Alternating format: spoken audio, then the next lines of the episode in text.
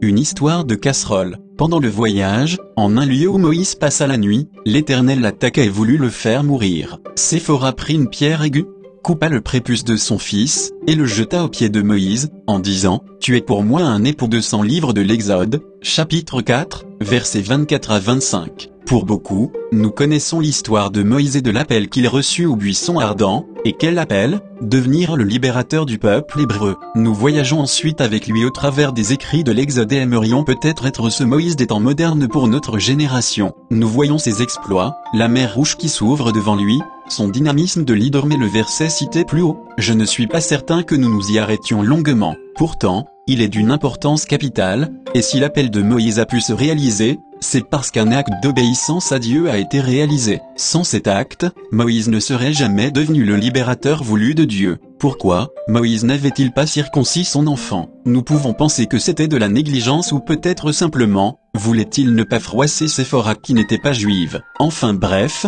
que ce soit par négligence ou par complaisance, le fait qu'il n'avait pas obéi aux prescriptions de son Dieu, entrer pleinement dans l'appel de Dieu exigera toujours des actes d'obéissance à sa parole. Oh, Dieu ne va pas vous demander de vous circoncire ou de circoncire votre enfant, mais ce qu'il demande à chacun d'entre nous c'est d'accepter la circoncision de notre cœur. La circoncision était et toujours considérée comme un acte de purification Colossiens 2, 11 nous dit, et c'est en lui que vous avez été circoncis d'une circoncision que la main n'a pas faite, mais de la circoncision de Christ, qui consiste dans le dépouillement du corps de la chair. Cela demande néanmoins une acceptation de notre part. Dieu nous dit également dans sa parole, si tu te rattaches à moi, je te répondrai, et tu te tiendras devant moi. Si tu sépares ce qui est précieux de ce qui est vil, tu seras comme ma bouche. Jérémie 15, 19. Oui, si nous séparons ce qui est précieux de ce qui est vil, nous serons sa bouche comme Moïse fut la bouche de Dieu devant Pharaon. Voulons-nous entrer dans l'appel de Dieu pour nos vies? Reconnaissons d'abord que nous avons besoin de vivre la circoncision de notre cœur si tortueux, que nous avons un profond besoin de nous attacher à Dieu et de lui obéir,